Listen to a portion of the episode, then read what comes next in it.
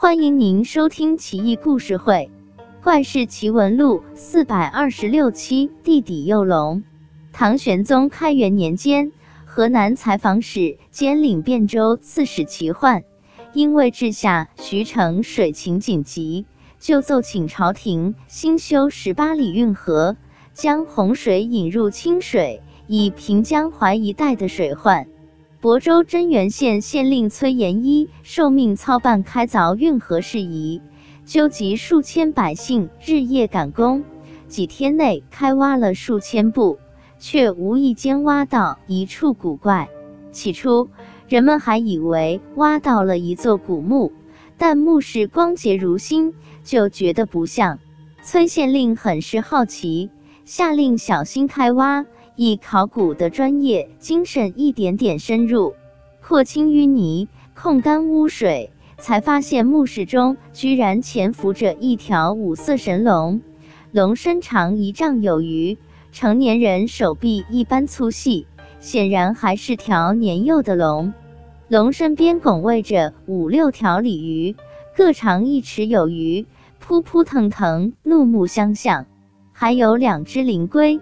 身长一尺两寸，眼睛长约九分，炯炯有神，颇有敌意的看着围观百姓。崔县令吓坏了，赶紧禀报开河御史乌元昌。二人不敢自作主张，上报刺史齐焕。齐焕说道：“乾隆勿用，不可冒犯呀。”他马上下令将幼龙和鲤鱼侍卫们转移到淮河放生。运送的人极为小心，像伺候大爷般，用特大号敞篷水车盛放着幼龙和鲤鱼，缓慢行驶。隔天就换一次水，每天三次喂给他们鲜活的小鱼小虾。随行御史袁熙胆大包天，趁别人不注意时，竟将幼龙的一根胡须拔下，藏在怀里，以作留念。历时半月。幼龙和鲤鱼终于抵达淮河岸边，鲤鱼先下河开道，幼龙随后下水，淮河就像煮开了锅似的，数百万条鱼儿跃出水面，白花花一片，炫目耀眼，望不到边，朝幼龙蜂拥而至，场面蔚为大观，观者无不惊骇。幼龙喷云吐雾，淮河水面浓云弥漫，遮天蔽日。五步之内不见人影，许久云雾散尽，幼龙和所有鱼儿都不见了，淮河也平静如初。另外，那两只灵龟被乌元昌私自携带赶赴宋城，也就是今天的河南商丘。车马经过一个小水洼，灵龟极力挣扎，伸长脖颈朝向小水洼，可怜巴巴的样子。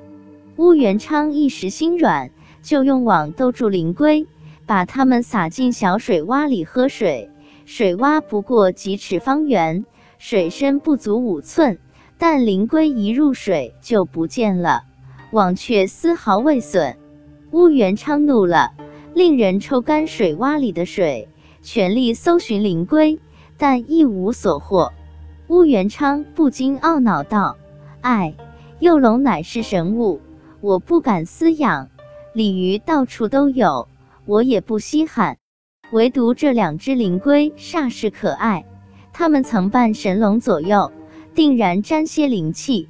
我悄悄养着，加以道家导引之术，也好受些滋养。谁料想，竟是如此没福气啊！